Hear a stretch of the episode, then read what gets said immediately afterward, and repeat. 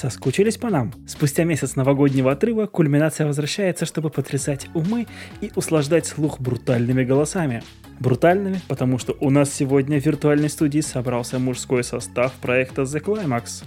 Ну а если вы вдруг еще не знаете, кто мы такие, то вот вам минутка ликбеза. Кульминация – это подкаст журнала о кино The Climax. Здесь мы не строим из себя снобов, а просто говорим о любимом кино в теплой, уютной обстановке. Если же вы давно с нами и у вас есть желание поддержать нас, похвалить нас за наши крутые тексты на сайте или замысловатые посты в телеграм-канале, то только сейчас у вас есть уникальная возможность. Вы можете подписаться на нас в сервисе Boosty и рублем двигать идеи кино в массы. Ссылки на сайт, телеграм-канал и на Boosty будут в описании. А нам уже давно пришла пора представиться.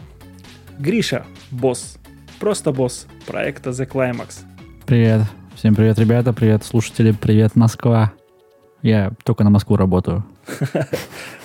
Артем, автор рецензий и постоянный участник подкаста «Кульминация». Привет, а я работаю на всю Россию. Ну и я, Андрей, а я работаю на весь мир, кстати, я ведущий этого подкаста. Ну и также автор рецензии в журнале The Climax. Всем привет, привет, привет. 2021 наконец-то начался, и лично у меня он стартанул сразу с места в карьер, вскружив мою голову обилием возможностей. Не знаю, как у вас, ребята, но вот у меня так. А каким он стал для вас, мы с удовольствием узнаем из ваших комментариев к выпуску. А сегодня мы решили, что раз на дворе месяц январь, и можно немножко расслабиться. Сегодня мы поговорим о видеоиграх.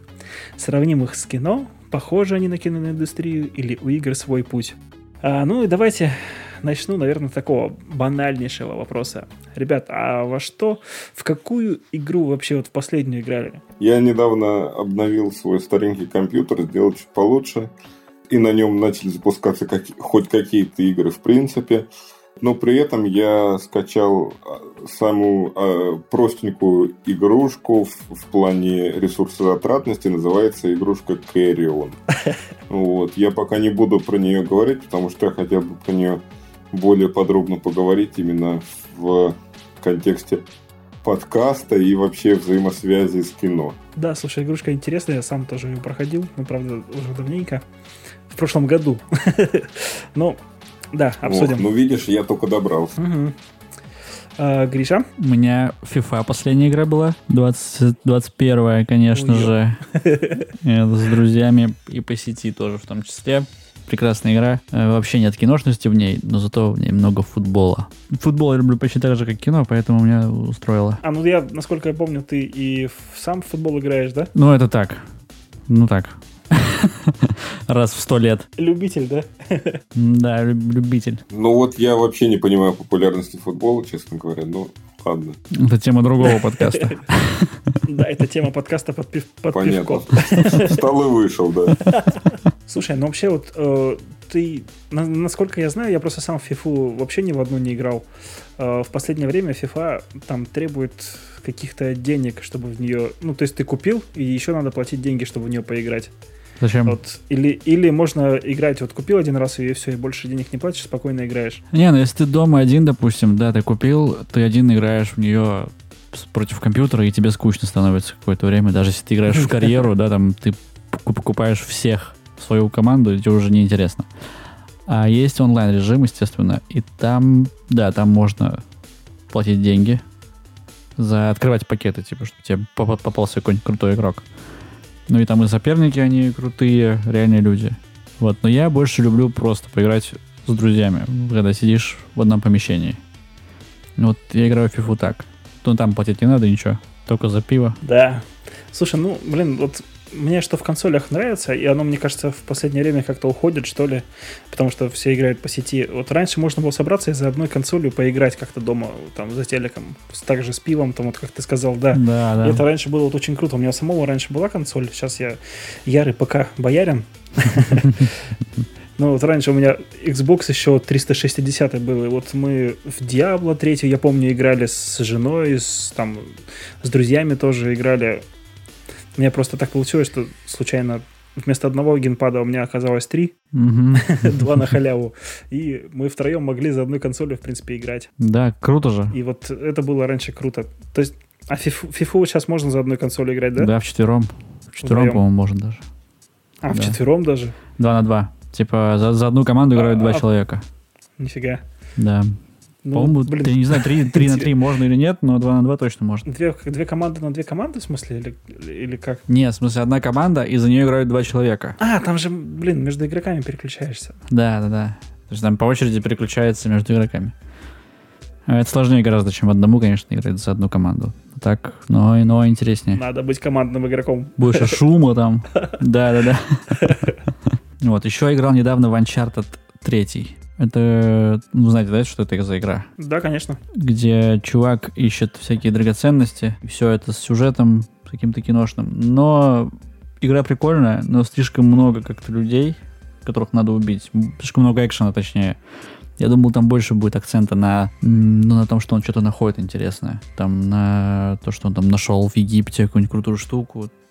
То есть больше как фильм «Мумия» я ожидал, вот. А там больше чуть-чуть фильма «Мумия» и много просто перестрелок каких-то. Вот. Но я еще не играл в Uncharted 4, может там поинтереснее. Слушай, я вот тебе могу сразу на вскидку предложить э, альтернативу Uncharted.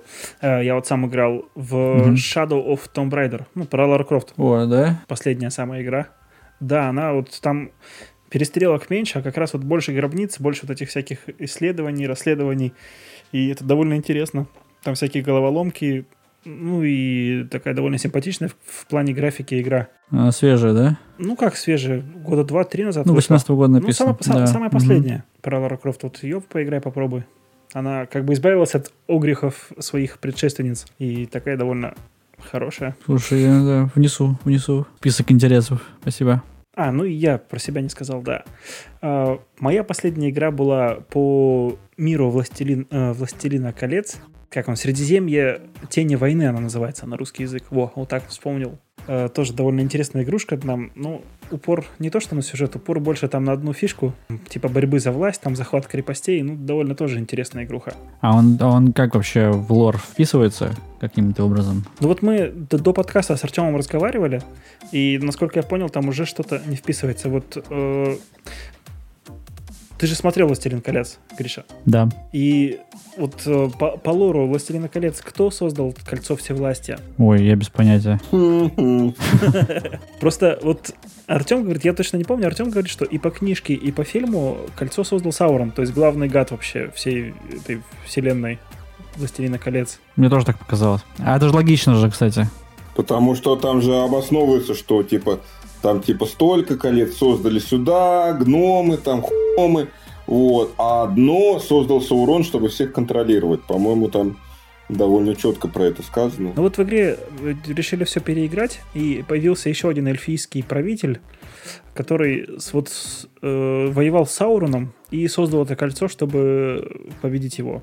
Но потом, видимо, кольцо перешло к Саурону. Слушай, вот мне никогда не нравилось, кстати, это может вообще другая тема, но никогда не нравилось, когда появляется что-то новое, допустим, игра по фильму или, или новый сезон, и там вдруг из ниоткуда появляется какой-то старый персонаж, который что-то сделал очень важное. О нем вообще ни слова не было во 80 лет, и вдруг он резко оказался, что это он. Вот это выглядит очень высосанно из пальца. Ну я хрен его знает, может где-то есть. Артем, ты книжки хорошо помнишь? Нет, конечно, я, ну, я в школе читал. И вообще, я, честно говоря, не поклонник э, творчества Толкина? Толкина, да. Ну, потому что, ну, типа, ну, это очень нудно. Ну, там первые 100 страниц описания быта хоббитов.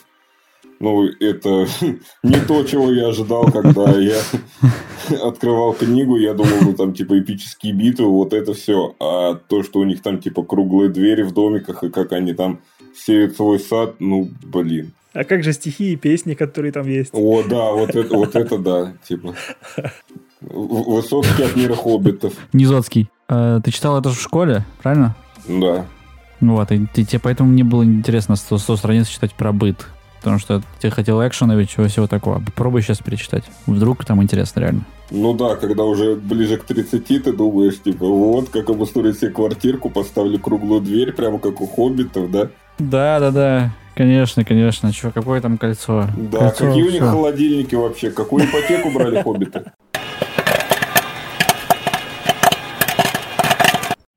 Тогда, может быть, непосредственно уже к нашей теме перейдем. Игры, которые похожи, а может даже круче, чем фильмы. Гриша, может быть, ты сходу назовешь какую-нибудь такую игру, которая вот в твоем опыте была, которой ты можешь сказать, что да, вот эта игра, она намного круче, кинематографичнее и с более крутым сюжетом, чем фильм? Нет. Нет? Нет такого. Ну нет, чтобы круче, чем фильм. Все, спасибо, до свидания. Да, до свидания. Спасибо, что нас слушали. Это была кульминация. Не, на самом деле, круче, чем фильм, нет. Я что-то не помню такого, что он прям такой, ой, это еще более кинематографично, чем кино. Но есть что-то на уровне. Ну, например? Ну, например, первая такая игра в моей жизни. Я был еще школьник. Это «Мафия». Конечно, понятно, что «Мафия», она вся взята из фильмов, типа разных. Там есть отсылки ко всем фильмам гангстерским в этом, ну, в этом духе, и поэтому, если бы его сняли отдельно, типа как кино, его бы не сняли так, потому что это был бы просто плагиат. Вот, но как игра, это, ну, тогда это было очень круто. И сюжет был крутой. И когда, ну, в играх я первый раз в жизни увидел, чтобы в игре главный герой в конце умер. Такой, офигеть, как так? Ну, сильная драма, короче, там все постарались. Режиссер там был он, э, я помню, что он читал, что он, он хотел сделать кинематографично, у него не получалось. И он позвал какого-то крутого режиссера местного, я не знаю, какая там чешская компания с ним эту игру же делала. Да, че- чехи делали. Вот, позвал режиссера, он там ему помог, и все. Но это все, это все было очень четко. Это вот первая на моей памяти игра, которая кинематографичная, как и кино. Ну да, вообще очень интересно сделана «Мафия первая». То есть там и сам игровой процесс, он максимально сделан так, чтобы игрок погрузился в шкуру вот этого героя. Немножко расскажу, наверное. «Мафия» первая рассказывает историю человека, который работал таксистом и потом по внезапному стечению обстоятельств э, попал в семью к Дону к одному.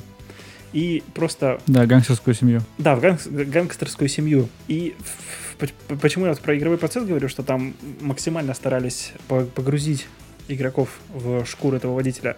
То есть там как начинается игра? Вдруг откуда ни возьмись появился просто Андрей.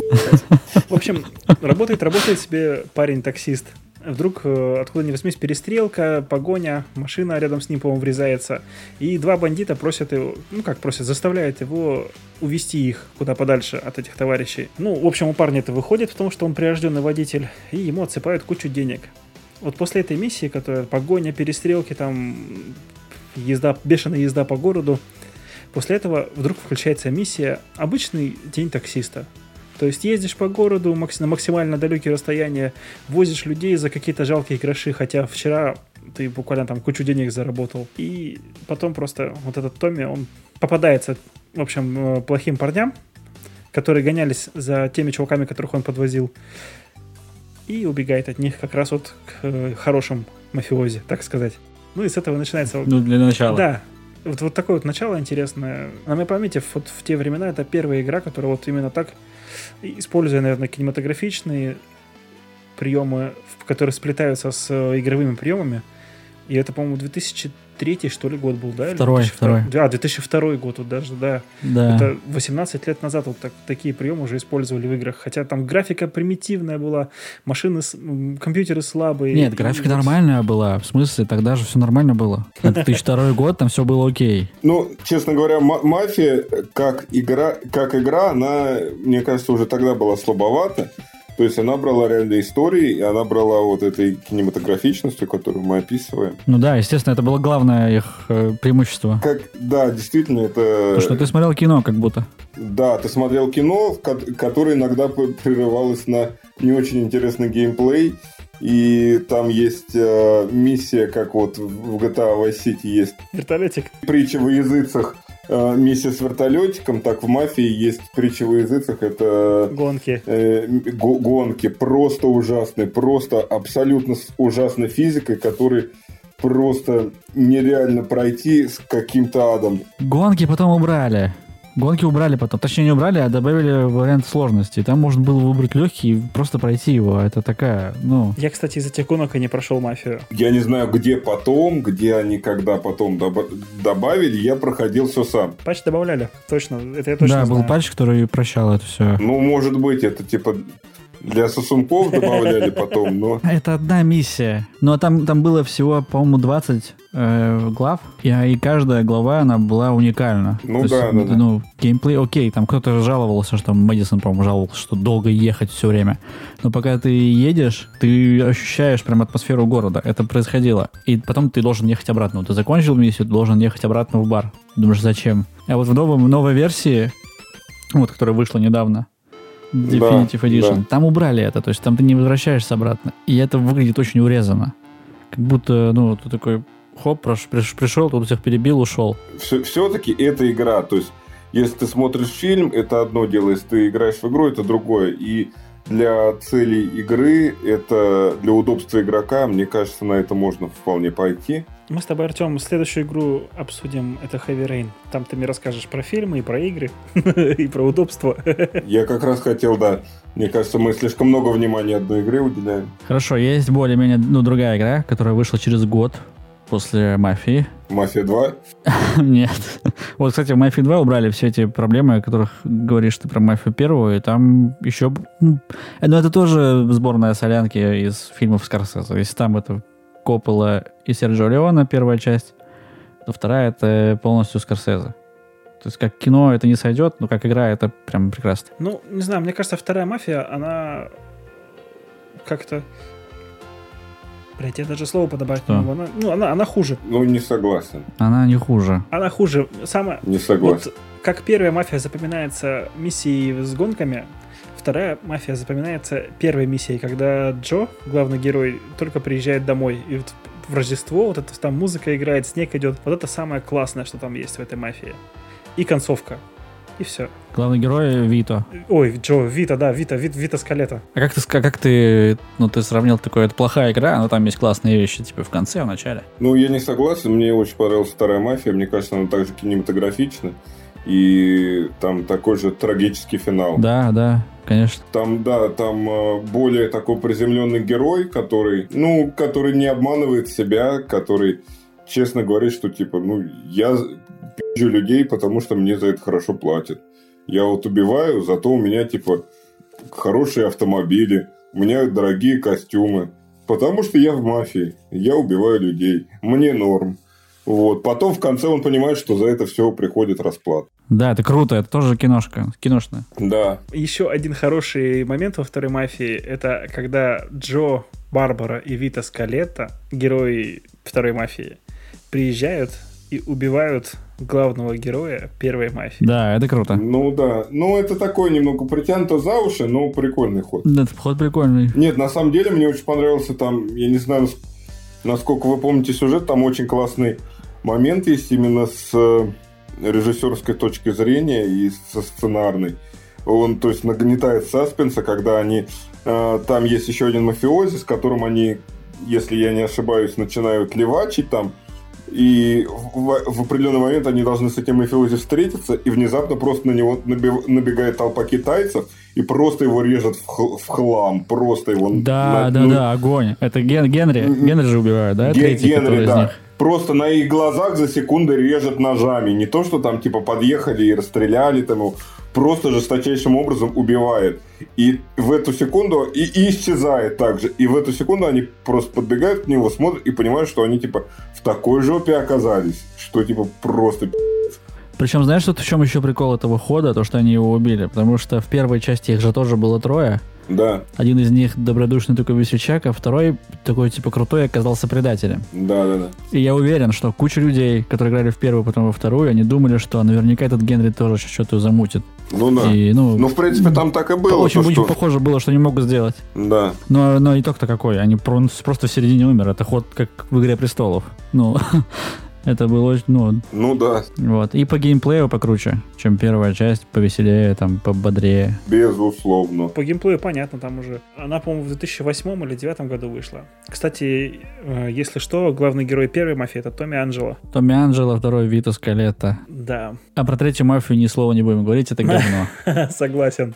Пакость еще та. Я просто пока у меня комп слабый был, все мечтал в нее поиграть. У, третья мафия, блин. Еще время такое 60 э, какие 70-е, по-моему, да, там года. Да. Вьетнам, вот эта вся херня, блин, думаю, ну круто же, и музыка классная, и... А потом включил пару миссий прошел. Нет. А там нигер просто. Что за дела? Нет, да- Что за мафия с нигером?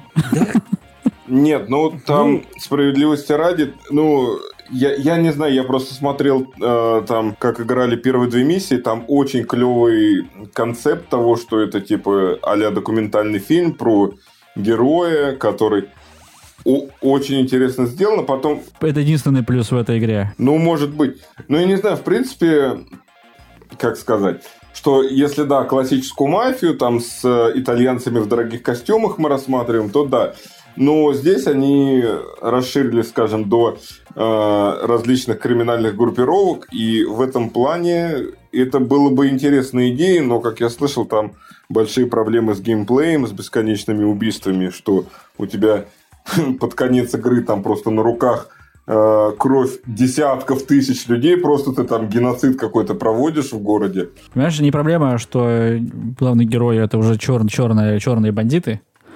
Но проблема в том, что главный герой, он вообще никакой. То есть, если в первой части тот был такой чувак, который маялся и не понимал, почему он оказался в такой жизни, но харизматичный, то во второй части уже был человек, который знал, что он делает, и тоже был харизматичный там, но отдавал себе отчет, что происходит, и больше реалистичности было. То тут нет никакой вообще драмы у героя. Просто здоровенный чувак, который всех убивает. Вот и все. Ну да, ты описал половину всех компьютерных игр. Ну, так мафия не может такой быть просто. Она изначально показала себя другой. Почему не ирландцы? Там, ну и почему не... Да куча примеров, кстати, ну, таких же... Почему не русские? Ой, Ну, в том числе, кроме шуток, потому что э, ну, славянский криминалитет – это действительно определенная сила в США.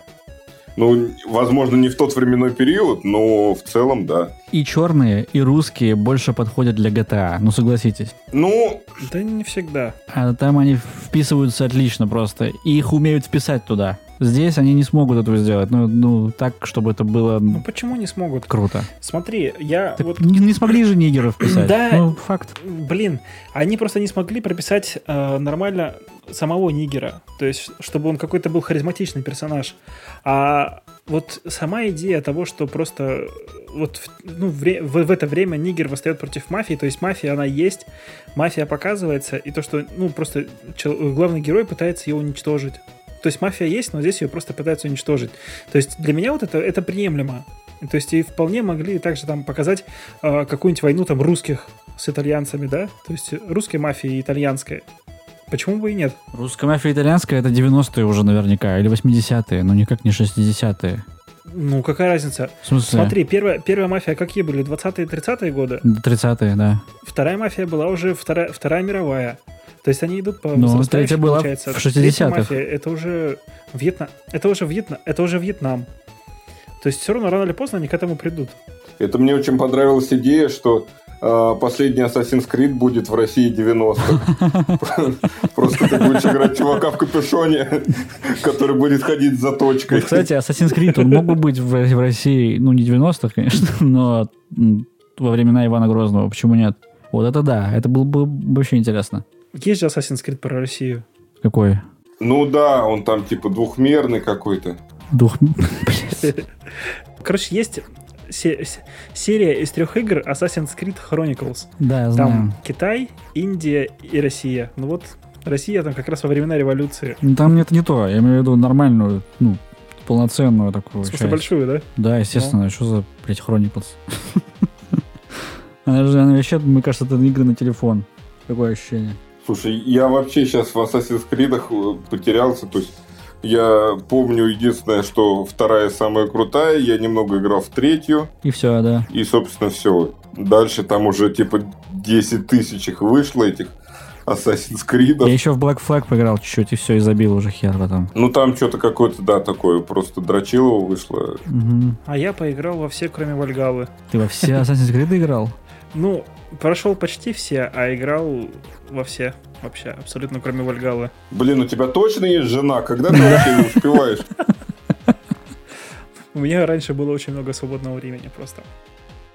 Да там постоянно дрочильня, в принципе, была, просто раньше это было не в таких масштабах. Начиная с серии с третьей, наверное, уже, да куда с третьей, даже еще раньше, вот эти Revelations, Brotherhood, там начинается этот сбор всякой хуйни, пылесосить уровни надо. Не, в Brotherhood не было такого. И в Revelations тоже не было. Нормально там все было. Можно было без этого пройти все. Не, Brotherhood это вообще лучшее, что было в Assassin's Creed. Да ты че?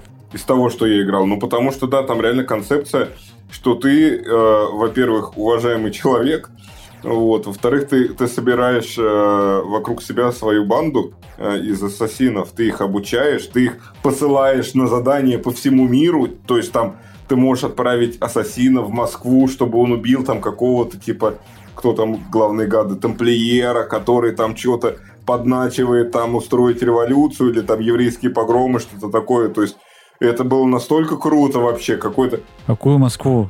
Ты чё? Там, там была система, что ты можешь отправить ассасинов То есть ты на задание по всему миру. как бы Мне включаешь... кажется, ты путаешь. Не-не-не-не, В там Бразерхуде. было, было, было. Там просто ты как бы по- по- подходишь к карте, включаешь карту, и на этой карте ты можешь раздавать задания своим ученикам. Там отправляешь туда, туда, туда. Ну, то есть та- там не, не показываются, как они там садятся на по... ну не на поезд, там садятся в тройку коней там и едут, все такое. То есть это все, да, происходит чисто визуально на карте и в твоем воображении богатом. Вот, но сама концепция... Brotherhood. Brotherhood. Это вторая часть второй части. Да. Первый. Там такое было, я вообще Да. не знал, я без этого проходил. Ну, я не знаю, как ты без этого проходил. Там их как-то надо чуваков своих прокачивать. Ну, И это самый выгодный способ, и там на них, на эти миссии тебе приносят бабло еще. Там очень клево, что ты, тебе дается шанс какой-то, э, шанс успеха, ты направляешь туда своих чуваков, и их там могут завалить, они могут там проебаться, их завалят Ага. тогда. А свои чуваки, это которые главные герои, помните, он собирал там, типа, это вор, это вот этот, это вот тот. Не-не-не, это другие. Там человек 5 было. Или просто нет, нет, просто там, там маленьких таких ассасинчиков. Ассасин- Ассасинчиков. все, дед забыл принять таблетки, короче, все перепутал. Нет, там ты по ходу игры, ты набираешь, там типа, ты видишь, что городская стража мудохает ногами какого-нибудь бомжа. Ты убиваешь стражу, подходишь к бомжу, говоришь там типа, все, теперь ты ассасин. Он такой, заебись, у меня сразу типа проснулись навыки к убийству. Вот. Ну и дальше ты там его прокачиваешь, прокачиваешь за счет того, что ты как раз посылаешь его на разные задания э, по всему миру. И Слушай, да, что теперь, теперь припоминаю, что это нужно было Да, делать. да, даже. да, да. Да-да-да-да. Это Вряд ли можно было пройти. Ну, короче, Да. вот из всех Assassin's Creed, которые я играл, э, меня больше всего цепануло Синдикат. Это, получается, вот третья про Америку, третья и Изгой, потом про Францию, а потом вот Синдикат про Англию, про Лондон. Что, у тебя Синдикат понравился больше, чем вторая часть? Нет, я не говорю, что он понравился больше, просто вот из всех... Вторая часть, она, естественно, это самая лучшая. История, вообще, вот вторая часть с этими ответвлениями Brotherhood и Reve- и Revelations, это самое лучшее, что случалось в Assassin's Creed. И пока еще ничего это не переплюнуло, Ну да. потому что там... Вот я уже в одном из подкастов говорил, что вот история Эцио Аудиторе да Фиренце, это просто вот действительно ее... Она достойна того, чтобы ее экранизировали, а не вот тот высер, который уже сделали Assassin's Creed. ну да. согласен, согласен. Там очень клево, что в э, Re- Revelations 3, который, да, там э, параллельно рассказывается, п- параллельно рассказывается история первого ассасина, Альтаира. Альтаира, да. И там прям с таким уважением рассказывается про его путь, как вот он все там, э, как, как его там изгнали и все такое. То есть очень круто. Вот и это реально очень ки- кинематографично, Да, когда да, там да. в конце вот этот уже постаревший Эцио встречается с со своим ну, кумиром, это как-то грубо будет сказано, ну, вообще с легендарной личностью, ну, уже не живым, узнает всю Ну его и со своим историю, предком, да. по сути. Со своим предком, да. То есть это настолько трогательный и именно кинематографический момент. То есть вот это что, как, как правильно применять элементы кино в игре. Это просто великолепно. И дальше я включаю там третью часть, где там типа индеец такой, я типа убью там своих врагов. Ну, заебись. Спасибо, очень интересно. Да, согласен, это было. В третьей части мотивация у главного героя хреновая, да. Ну как хреновая? Ну, короче, там, опять же, очень плохо прописали. Мне там нравится идея, вот что что там идет противостояние сына и отца. И некоторые моменты, некоторые миссии там сделаны классно, запоминающиеся. Там, как они дерутся, как они вместе что-то делают. Потом появляется надежда на то, что, может быть, ассасины и тамплиеры воссоединятся, то есть не будут враждовать больше. А потом бах, оказывается, что из-за какой-то мелочи там все опять разошлось. На третьей части, кстати, по- по-моему, прикольная линия была у Дезмонда. Этого, ну, типа, того, кто в современном мире живет. Да, да, да. Ну, он там же это... Там что-то интересное было. Говна пирога просто. Я вообще, я где-то на второй части запутался, кто, чего, кого он, зачем. Что-то там какие-то боги древние, кого-то он убивает, там свою подругу зачем-то.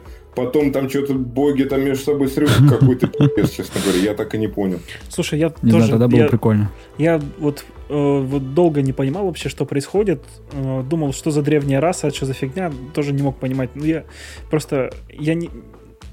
Мне кажется, полностью знает сюжет ассасинов те, кто вот эти игры проходил на 100%. Я никогда ассасинов на 100% не проходил, мне не хватало терпения. А на сто процентов что там надо тебе? Да, я тоже не понимаю. Пройти все, пройти все миссии с пиццей или что? Как это, как в Ну смотри, да, миссия, ты, ты должен пройти все миссии, собрать все коллекционные предметы, все сундуки, все эти хуйнюшки там, которые есть, все, все вообще. А, кс- да-да-да, там же реально там типа... Да они не дадут, Там- они не дадут э, понимания. Не, ну там же столько всего дрочилого какого-то. И вот от этого Драчилова с каждой игрой становится еще больше и больше. Да, собери 100 перышек, типа, чтобы твоя мама не Да, да, да, грустила. да, да, да. Типа, твою мать, чего? Что? 100 перышек? Да. Ебнулись?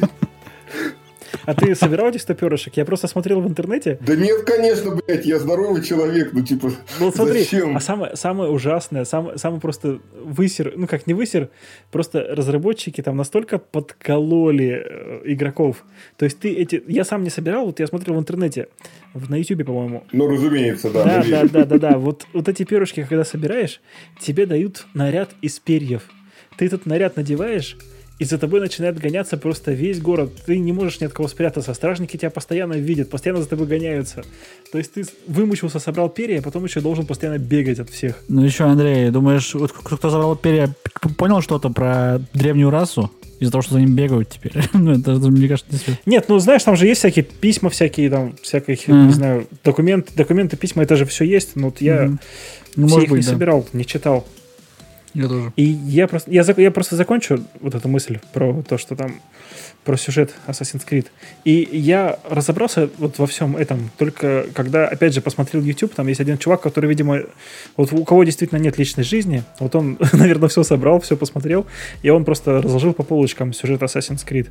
Там просто, не знаю, там пиздец. Там есть две, там уже Я посмотрел про эту древнюю расу. там есть два варианта уже, то есть был, канони... был, был каноничный сюжет, ну ты как в Звездных войнах, канон и не канон, то есть а, вот после Синдиката, кстати, как раз уже пошел не канон, уже пошли, пошла другая вселенная, как бы, то есть другое объяснение, почему вот, э, кто такие эти древние, что, почему, как вообще происходит. Там пиздец такого наворочено. Что-то поздно после синдиката. Я думал, гораздо раньше началось. После Синдиката примерно. Я думал, после третьего уже не канал пошел. А может и после третьего, ну, Мне так казалось. Ну, короче, вот больше третьего мне понравился, вот выходил на, на Xbox 360, там последняя игра про ассасинов, это Assassin's Creed Изгой, где ты играешь не за ассасина, а за тамплиера. Вот это было классно, там, в северной части, где Канада, там, Северный Ледовитый океан. А, кстати, я что-то играл. Да. Ну, я, я не знаю, я, я даже прошел ее, по-моему, но там единственное, что ты такой, типа, вначале говоришь, нет, на самом деле, ассасины плохие, пойду к тамплиерам. И дальше все, все абсолютно под копирку, абсолютно та же самая игра, что и Ну, просто... за Нет, ну ассасинов. там есть различия, но они минимальные, да. Но Никаких различий, просто ты не носишь, ты не носишь этот колпак, вот этот вот. Куклокс-клановский кол- колпак ассасинов. Слушай, ну Всё. и мотивацию ему все-таки прописали хорошо, что он перешел от ассасинов к тамплиерам. Прям хорошо прописали. Там сценаристы поработали. Что-то он там проебался где-то, ну ладно. Да, он, проеба- он проебался, и, короче, из-за его, из-за его разрушился целый город. И он видел, что, типа, ассасины говорят, ну и что, наша цель, типа, добыть эти вот штуки, из-за которых города разрушаются. И он понял, что, типа, ассасины плохие, разрушают города, им на все пофигу. И сказал, все, я хочу за справедливость, я вас буду убивать. Почему, почему у тебя ассасин кавказец? Я хочу справедливости, я вас буду убивать. Может, просто я недавно, из-за того, что я недавно приехал в Сочи, Да. проскальзывает иногда. Я просто торговался очень активно там с людьми, когда что-то покупал.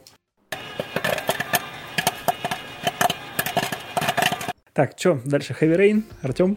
Ну, я в целом хотел бы вступительное слово про игры сказать, что в целом э, это действительно современный вид искусства. Ну, опять-таки, конечно, как и в случае с кино, это определенный процент от всех игр, то есть от людей, которые реально хотят что-то новое преподнести, донести и не бояться идти на эксперименты. А, Вот. Э, Кино – это компиляция всех предыдущих видов искусства, там музыки, визуальных видов искусства каких-то и так далее, там операторской работы. Вот. А игры, они дополняют вот этот киноопыт еще какими-то дополнительными, э, я даже не знаю, как сказать, дополнительными моментами, какими-то дополнительными взглядами. Вот. И здесь э, я... Игровыми механиками можно добавить. Да, да, да, игровыми механиками, да. Функционал. А, то есть они, они дают тебе то, что кино не может дать. И вот я от себя такой краткий список игр составил, которые, мне кажется, вот дополняют мир кино. И э, да, тогда давай начнем с Heavy Rain, уже упомянули. Я как э, п- ПК задрот, то есть я ни разу не играл, ну только у друзей пару раз играл в приставке, то есть у меня никогда ее не было. И вот я как раз, по-моему, на карантине, когда мы сидели всей страной, вот всем миром, собственно, на карантине, я узнал, что Heavy Rain вышел на ПК и скачал, прошел и прошел типа в захлеб просто буквально там за пару дней. Вот. И это реально уникальный игровой опыт. Heavy Rain – это игра, рассказывающая историю там нескольких персонажей. Центральный сюжет – это поиск маньяка, э, мастер оригами, который убивает детей. Дальше там историю показывают из глаз четырех главных героев, которые разным образом, скажем так, соприкасаются с этой историей. Вот. И особенность этой игры но это даже, наверное, не столько игра, сколько интерактивный фильм с великолепным сюжетом. И отмечу, что в игре, я боюсь сейчас соврать, то ли 17, то ли 19 концовок. Вариантов концовок еще раз 17 или 19. То Ну, есть что-то около того, да. там какое-то немыслимое количество действий, но при этом, как обычно, мы играем в игру. То есть там на нас, на, э, на нашего персонажа напали 10 монстров, мы их там перестреляли, убили, все, идем дальше. Либо мы не перестреляли их, тогда нас убили, и мы переигрываем дальше. Осо- Особенность Heavy Rain в том, что если ты э, припался в данном конкретном моменте, в данной ситуации, то игра идет дальше. То есть как, как жизнь, собственно, как фильм. Вот. А она не дает тебе шансов переигрывать, то есть как, как ты сейчас отработал, так она и пойдет дальше. И, в принципе, ситуация в том, то, что главные герои могут не дожить до э, развязки. Если ты хреново играешь, они все умрут по, по, разви- по э, э, развитию сюжета, и все, и у тебя будет соответствующая концовка. Вот. И дальше там, конечно, совершенно невероятный уровень погружения в каждого персонажа, раскрытие его мотивации, раскрытие эм, его видения мира. И, в принципе, это невероятно интересная история, с невероятно трогательная, там и любовь, и забота, и травма, и какая-то и любовь э, к своим детям, самопожертвование и так далее, на что, как, э, как далеко человек готов зайти, чтобы спасти любимого человека. И там, ну, небольшой спойлер, конечно, там опять-таки похищают у главного героя его э, родственника, скажем так, насколько далеко он готов зайти, но история реально раскрывается не так банально, как, допустим, в большинстве фильмов про похищение. То есть там есть что рассказать, если кто-то еще не играл, э, есть на ПК уже, есть на приставках. Всем э, рекомендую ознакомиться. Это невероятный опыт для киноманов и игроманов. Я бы хотел добавить немножко. Я начал играть тоже в Heavy Rain. Э, вот сейчас посмотрел 18 концовок. Да, вот, ну, я, я даже не могу привести аналогов. Да, и э, вот здесь... То, что ты можешь играть три раза, и три раза не дойти до конца, да, просто умереть по пути. Ну да. И там, если ты все концовки откроешь, там тебе достижение даже дается, типа, все варианты, называется она. А, ну, я хотел еще немножко добавить по поводу того, что как здесь э, игра отличается от кино. То есть в кино нас пытаются вжи, э, вжить в шкуру главного героя, иногда там какими-то, не знаю, передачей ощущений через экран, там через звук, да? Ну, через операторские приемы, например, там взгляд от первого лица. Да, операторские какие-то приемы. А вот здесь, в этой игре, вот я немножко сейчас начало, начало расскажу, буквально по, э, минуту. Там чувак просыпается, он идет, одевается, чистит зубы, принимает душ – и вот э, когда ты, когда герой все это делает, все эти действия, допустим, когда чистит зубы, тебе нужно зажать э, две клавиши на мышке, и вот как, как зубы чистят, да, там вверх-вниз, вверх-вниз, там влево-вправо, влево-вправо, да, и ты вот, вот эти движения все мышкой делаешь, как будто ты сам зубы чистишь. То есть они вот таким образом, а, вот игровым, игровыми механиками как раз пытаются тебя как можно больше погрузить в шкуру этого героя. И, ну, по-моему, это называется Quick Time Event. О, да. да. О, Гриша, да. если не играл, О, обязательно да. попробуй хотя бы вот просто почувствовать, как вот пытаются в, пытаются в кинематографичную игру тебя э, вот погрузить. Это очень такой интересный опыт. Вообще, самая первая игра вот этой студии, по-моему, она называется Quantic Dream, если не ошибаюсь. А самая первая игра — это просто проклятие всех игроков, которые любят э, интерактивные фильмы. Она называется Fahrenheit Indigo Prophecy, если не ошибаюсь. И вот там тоже вот это просто вот эта идея с QuickTime-ивентами, вот именно у этой студии она идет вот на протяжении всех игр, которые они выпускали. Fahrenheit, uh, Heavy Rain, Beyond Two Souls, Detroit Become Human, по-моему, у них и еще что-то есть. И вот везде вот эти QuickTime-ивенты. И вот в самой первой игре это просто была жесть. То есть ты должен был управлять клавиатурой если ты играешь на компе, э, как пианист. То есть у тебя руки по клавиатуре летали, как у пианиста. Ты -ты -ты -ты надо было там такие комбинации просто жесткие выделывать. Я просто вот в первую игру эту начинал играть, и вот опять же меня остановило то, что нужно вот эти все комбинации выплясывать. Это очень сложно было. Может быть, на джойстике проще, но клавиатура, мышка это просто не, не, не, были, не были предназначены для таких игр. Но вот, вот эта студия, она себя прям хорошо, хорошо показывает именно вот в этих играх, в интерактивных, интерактивных фильмах. И прям большую часть вот игр этой студии можно, можно прям порекомендовать к прохождению, потому что там в каждой интереснейший сюжет и какие-то интересные вещи. Да, я хотел бы добавить, что это реально кино, которое дает тебе, во-первых, выбор, как дальше пойдет история, и дает тебе право самому выиграть или проиграть. И э, зачастую даже право проиграть это более интересно, чем право выиграть. То есть там несколько раз одного из героев по сюжету разыскивает полиция и за ним гонится. И дальше ты играешь, играешь, играешь. Ну, ты играешь, и если ты э, ну, проиграл вот эти quick time events, тебя могут поймать, ну, главного, э, одного из главных героев могут поймать, и заключить в тюрьму. То есть в середине игры главного героя сажают в тюрьму, и все. Конец игры для этого героя. То есть он проиграл, он остается в тюрьме до конца жизни. Все это просто что-то невероятное. Ты играешь да. другими персонажами, да, да дальше? Да, ты играешь дальше другими персонажами, и этот персонаж жив, но все, он остается в тюрьме до конца жизни. Ну, то есть здесь конец игры, то есть ну, смерть, смерть или заключение персонажа, это не конец игры, это тоже такой сюжетный ход, можно сказать. Слушайте, клево. Прям, ну и ты слышал, конечно, про Heavy Rain, но что это так хорошо сделано. Да.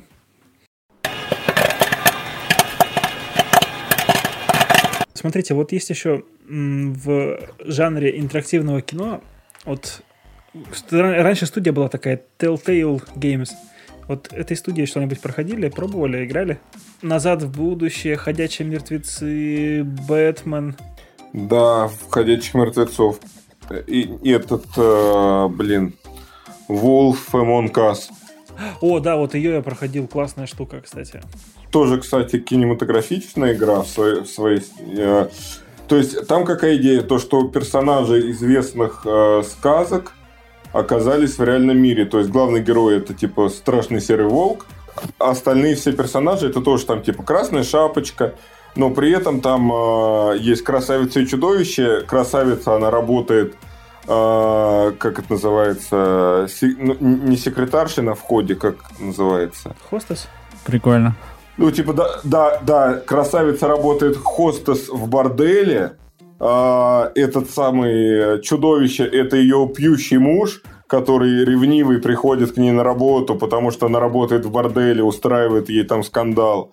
Вот. Потом там есть какие-то типа лягушки, которые сказки какой-то, вот, которые пытаются дать взятку кому-нибудь, чтобы легализоваться в реальном мире. То есть это э, сказочные персонажи, перемещенные в мир нуара. Вот. И главный герой, он еще э, параллельно частный... Как, как называется? Wolf, The Wolf Among, Among Us. Us. Да. А, это надо. Да, Да, да. вот. всё, всё, Та- всё, там всё. пять эпизодов, но все они проходят на одном дыхании из-за очень интересной концепции. И сюжет такой, то, что постеп- э, внезапно кто-то начинает убивать вот этих сказочных персонажей. Э, И главный герой это, собственно, Страшно серый волк. да, да, да, Би- Big Bad Wolf. Что-то типа Да. шерифов вот здесь. Да, ну то есть и это, и это реально классический нуар, то есть это две, казалось бы, несовместимые концепции, детские сказки, которые направлены на добро, там все закончится хорошо и так далее, и нуар, атмосфера полной безысходности.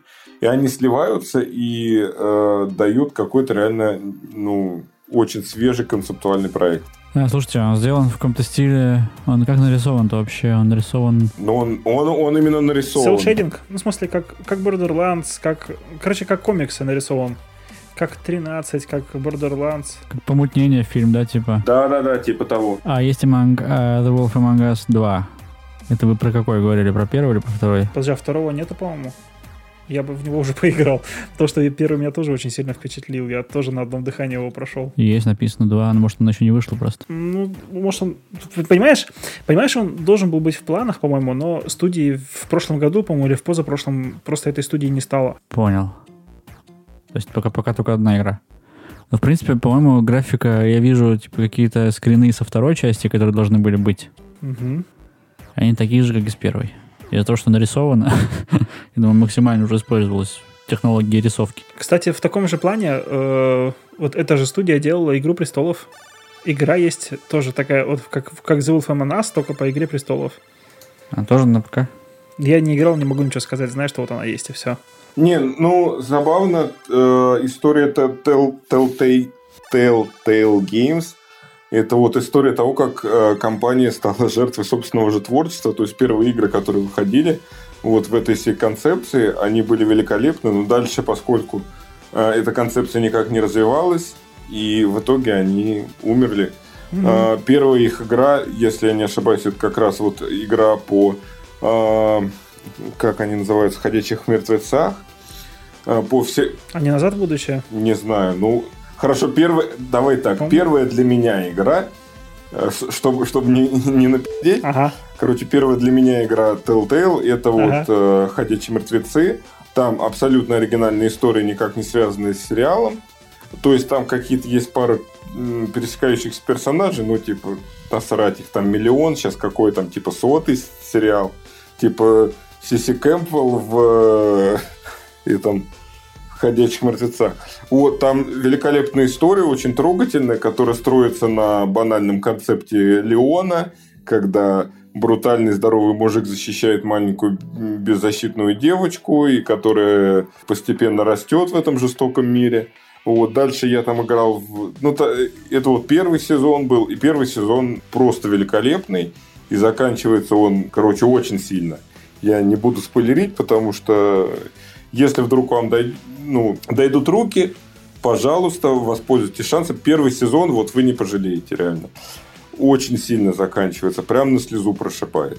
То есть я, я, я мужик, я не признаюсь никогда, но это безумно трогательно. Дальше там э, это все скатывается, скатывается, скатывается, и в итоге, да, в итоге студия закрылась, потом я сейчас уже не очень следил, по-моему, она то ли заново открылась, то ли кто-то им денег дал, то ли кто-то купил и так далее. Нет, там просто другая студия подхватила их разработки и сейчас доделывает. Ну, хорошо, может так. Короче, вот первые, ну, первые две игры, для меня первые две игры – я вам крайне советую. Это, соответственно, The Walking Dead, первый сезон, и uh, The Wolf Among Us. Это, ну, это вообще, uh, это реально произведение, которое просится на экран, просится в книге, просится в, сери- в сериал. То есть это невероятно интересная концепция совмещения несовместимого.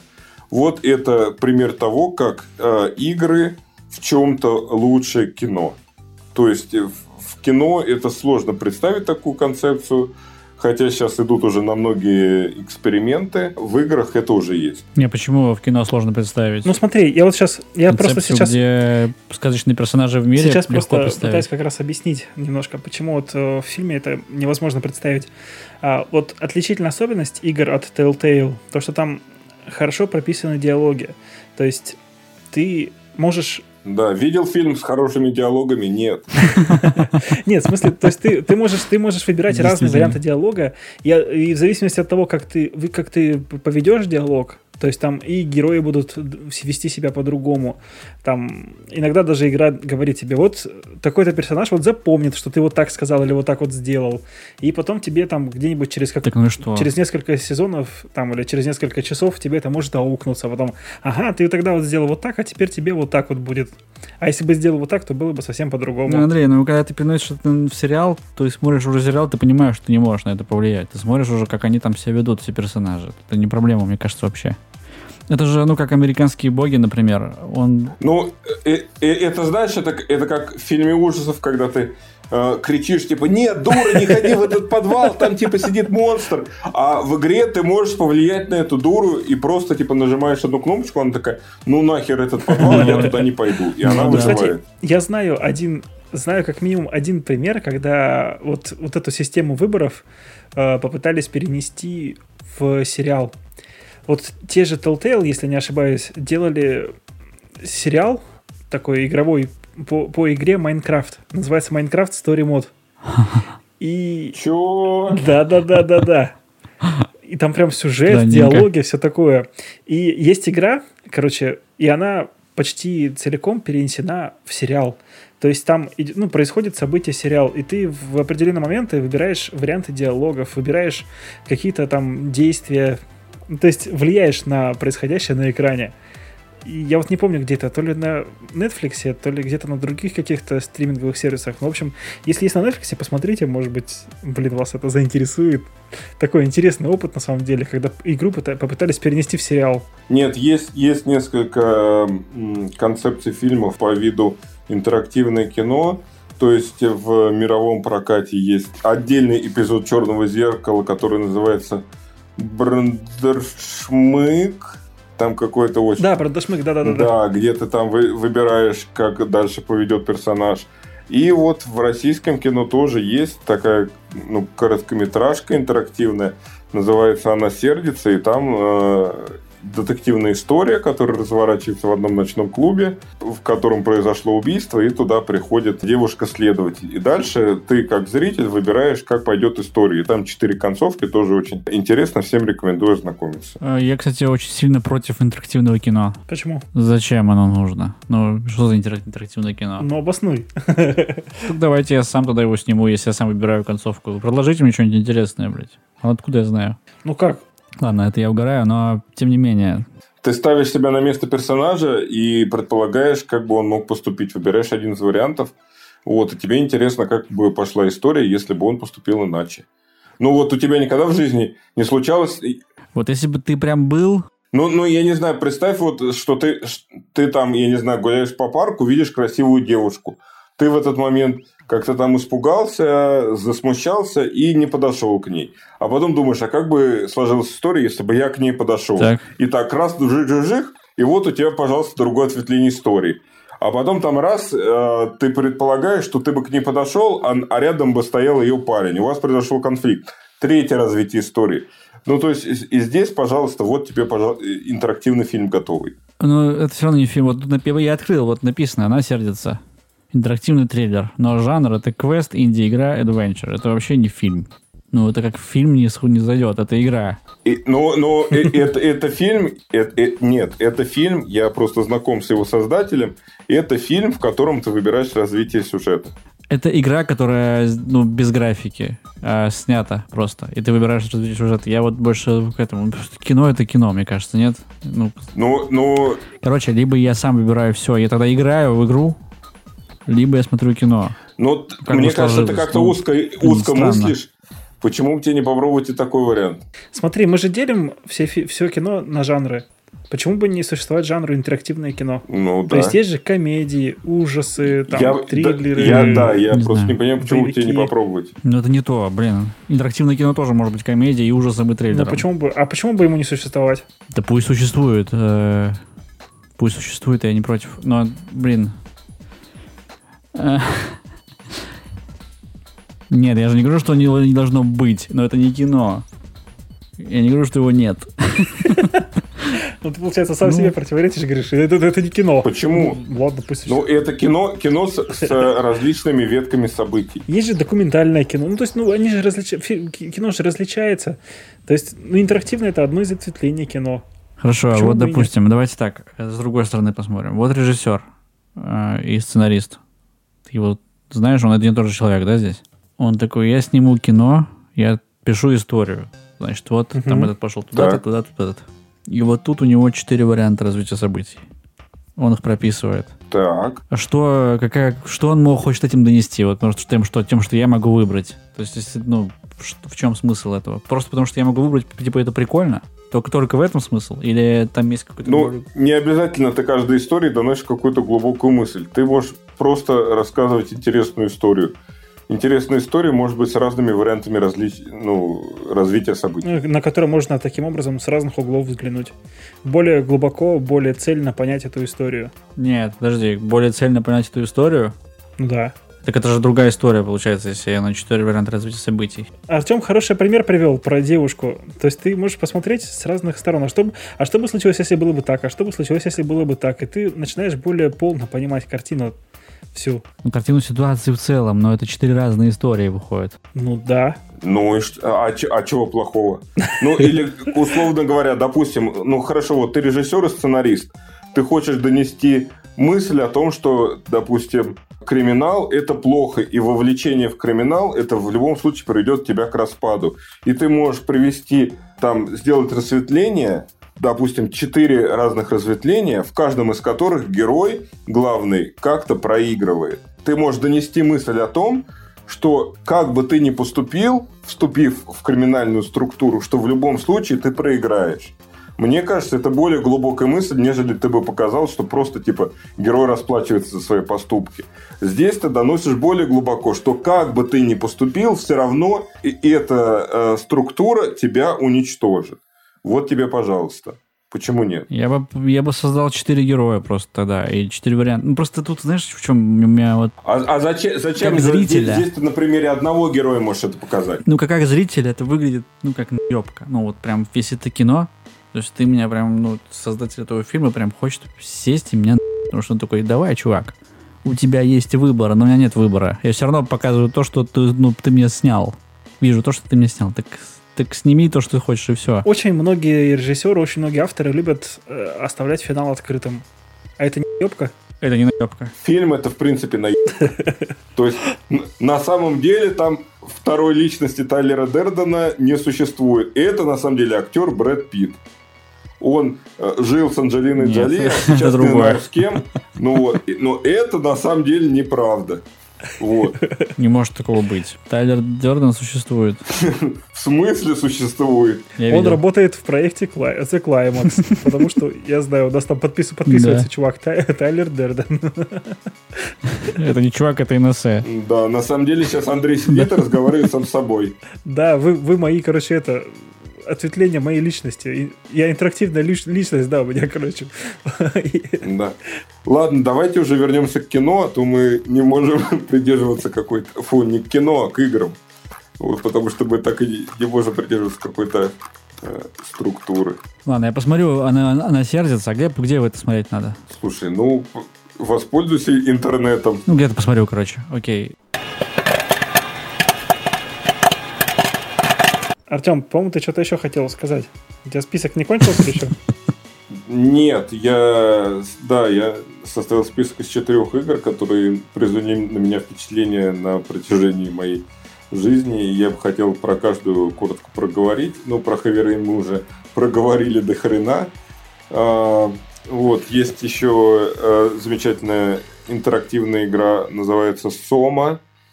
А, это из а, относительно свежего жанра бродилок, то есть ты Э, главный герой с видом от первого лица, однако у тебя нет никакого оружия, чтобы обороняться от монстров. То есть сам геймплей не очень, э, как бы так сказать, завлекательный, но при этом вот эта игра из тех, что... Захватывающий. Да, эта игра очень захватывающая, там очень интересная концепция, и она поднимает такие очень глубокие философские вопросы. Я немного спойлерну, чтобы было ну, как, как какой-то пример привести. Короче, главный герой э, пережил автокатастрофу, после чего получил серьезную травму головы, травму мозга, от которой ну, у него проблемы. Он приходит к врачу, э, садится на там, сканирование мозга, вот, потом на него надевают шлем для сканирования, вспышка, он просыпается в какой-то непонятной заброшенной станции, то ли космической, то ли еще где-то повсюду разбросаны какие-то части роботов, кровь и так далее. Ну и дальше начинаются спойлеры. Если кто не хочет слушать, хочет сам поиграть, я вам рекомендую пропустите следующие, не знаю сколько минут. Я потом сделаю шоу-ноуты. Короче, выясняется, что его личность была записана в 2015 году, а дальше в 2100 с хером была э, воспроизведена в роботе. То есть вот мы играем за робота, в котором воспроизведена личность главного героя. Дальше э, оказывается, что он находится на подводной станции, все человечество уничтожено там, и э, единственная его цель это записать свою личность на компьютер, который называется Ковчег, в котором все личности живут в виртуальной реальности, в виртуальном раю. Вот. И в определенный момент наш главный герой, сознание главного героя в теле робота, и, и ему помогает другое сознание бывшей сотрудницы этой станции. То есть тоже сотрудница умерла, э, она с нами в виртуальном виде путешествует.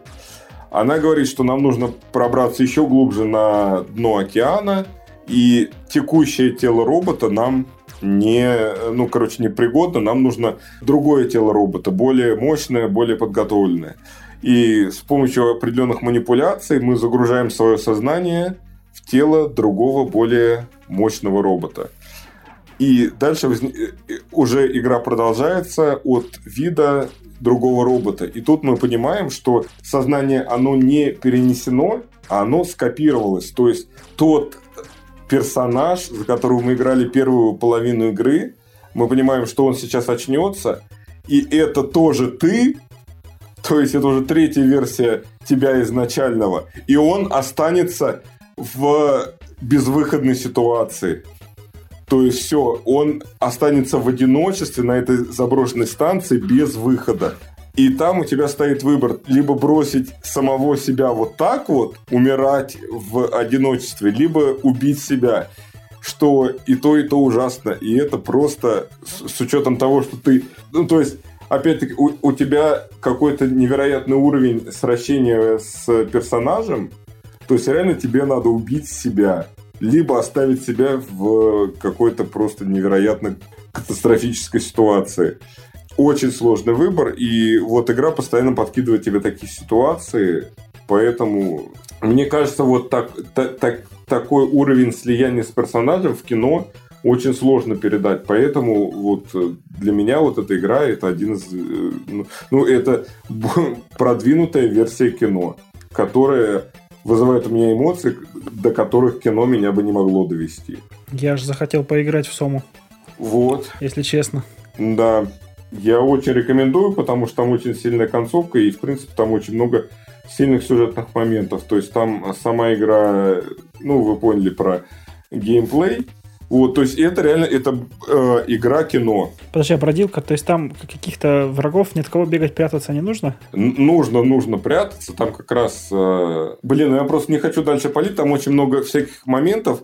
И дальше, если ты передумываешь, ты понимаешь, то, что главный злодей на самом деле это не такой уж и злодей. Интересненько. Нет, это понятно. Я в смысле вот именно про сам геймплей. То есть ты не просто бродишь там, рассматриваешь, а именно... Ну, ты бродишь, решаешь загадки, находишь там какие-то детали тут. Типа тут... Ну, и от кого-то прячешься. Да, от кого-то прячешься. Мгм. Вот. Э, И это, если в принципе, то это достаточно, ну, по, по- по- если так грубо примитивно смотреть, это до- довольно банальная концепция, там, типа, лаборатории, в которой эксперимент вырвался из-под контроля, все такое. Но дальше там обрастает огромным количеством деталей, и это просто совершенно какой-то невероятный, это невероятная научная фантастика, вот, примеров которой я вот не видел ни в кино, ни в литературе. Ну хорошо, с этой игрой закончили. Дальше я бы хотел перейти тоже к, наверное, к игровому ремейку э, фильма, великого фильма Фрэнсиса Форда Копполы «Апокалипсис сегодня». Что? Да. Называется «Спе- Spec Ops The Line. О, блин, я вот Апокалипсис сегодня начал смотреть, а вот эту игру... Не начал смотреть. Короче, ладно, рассказывай. Да, Эту игру я прошел несколько раз. Да, э, ну, опять-таки, как ни странно, это как... Во-первых, э, это продолжение серии Spec Ops, который, в которой там какое-то немыслимое количество игр. Там типа 10, 20, 30, я не знаю. Ну, ну, не, ну не 30, конечно, но игр 10, по-моему, есть. И это вообще серия игр про спецназ какой-то, который там типа спасает людей. То есть вообще наибанальная, наибанальнейшая серия. Вот это э, конкретно Spec Ops The Line очень сильно отличается от всех игр. Во-первых, своей концепцией, ну, во-первых, окружающим миром. То есть там какая предыстория, что в Дубае, Ду- Дубаях, Дубае, в Дубае, вот, э, в Дубае Дубаях. в Дубаях, да. В Дубае происходит э, очень сильная, господи, как там называется? Песчаная буря. Песчаная буря. Наверняка. Песчаная буря, да, спасибо. Песчаная буря и уничтожает город. После чего э, туда отправляется батальон полковника Конрада, если я не ошибаюсь. Да. Это вот отсылка к сердцу тьмы, собственно, да. Да, да, да. И этот отряд полковника Конрада, э, это полковник Конрад, это какая-то просто супер героическая личность вот в, во вселенной игры. Это идеальный военный, и дальше он в этом э, Дубае пропадает. После чего туда отправляются а, отряд, из, состоящий из главного героя игры и двух его сослуживцев и подчиненных э, которые должны найти, собственно, полковника и спасти всех выживших в Дубае. Вот. И дальше там начинается в хорошем смысле жесть. То есть, чему нас учат игры, там, я не знаю, там, серии Call of Duty, Medal of Honor и так далее. Вот, что американский спецназовец – это лучший человек на Земле. Он всех спасет, он выкрутится из любой ситуации и так далее. Просто герой из героев. И, собственно, куча военных американских фильмов там про это же самое, как там маленький отряд спецназа просто спасает всю страну, убивает всех злодеев и так далее. Здесь концепция перевернута просто с ног на голову. Здесь главные герои, что бы они ни делали, они вроде делают все к лучшему, в итоге получ... приводят просто к кромешному пиздецу. В определенный момент, то есть они сталкиваются с, ну, небольшой спойлер, но это, мне кажется, один из таких моментов, который утек в сети и просто такой миметичный уже. В определенный момент главные герои, которые начинают, собственно, воевать с этим батальоном, они находятся на возвышенности и видят, что внизу там скопилось огромное количество солдат вот этого полковника Конрада, с которым они уже воюют. а рядом с ними находится миномет с, со снарядами с белым фосфором. Ой-ой-ой. Да, да, и если что, белый фосфор – это одно из самых чудовищных разновидностей, одна из самых чудовищных разновидностей химического оружия, которое вызывает просто чудовищный урон человеку, который просто сжигает его изнутри.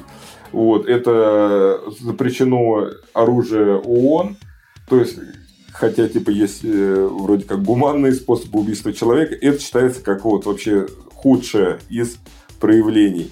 И э, находясь вот в такой ну, безвыходной ситуации, главный герой принимает решение, чтобы э, принимает решение использовать миномет и расстрелять всех солдат с помощью белого фосфора. Что, собственно, происходит в виде незатейливой мини-игры, когда мы смотрим там сверху с дрона и расстреливаем все маленькие беленькие точечки, которые бегают по земле.